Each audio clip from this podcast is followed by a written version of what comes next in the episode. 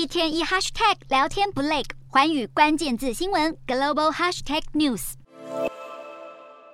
是否废除死刑一直是争议性话题，而现在维珍集团创办人布兰森，他就和新加坡为此议题是争论不休。针对布兰森的言论，新加坡内政部就表示，希望可以邀请布兰森到新加坡，就本地对毒品和死刑的立场，与内政部长展开一场电视直播辩论。那么先前新加坡不顾国内反对声浪，对三十四岁大马男子纳加德兰执行绞刑，而他二零零九年因为走私海洛因进入新加坡被捕，隔年遭判死刑。而律师是以纳加德兰有智能障碍为由，多次提出了上诉，但是法院却认为他犯罪的当时知道自己在做什么，裁决无证据可采信，他心智状态下滑。那么这起绞刑判决引发广泛的批评，包括像是联合国、欧盟与布兰森都是强烈谴责。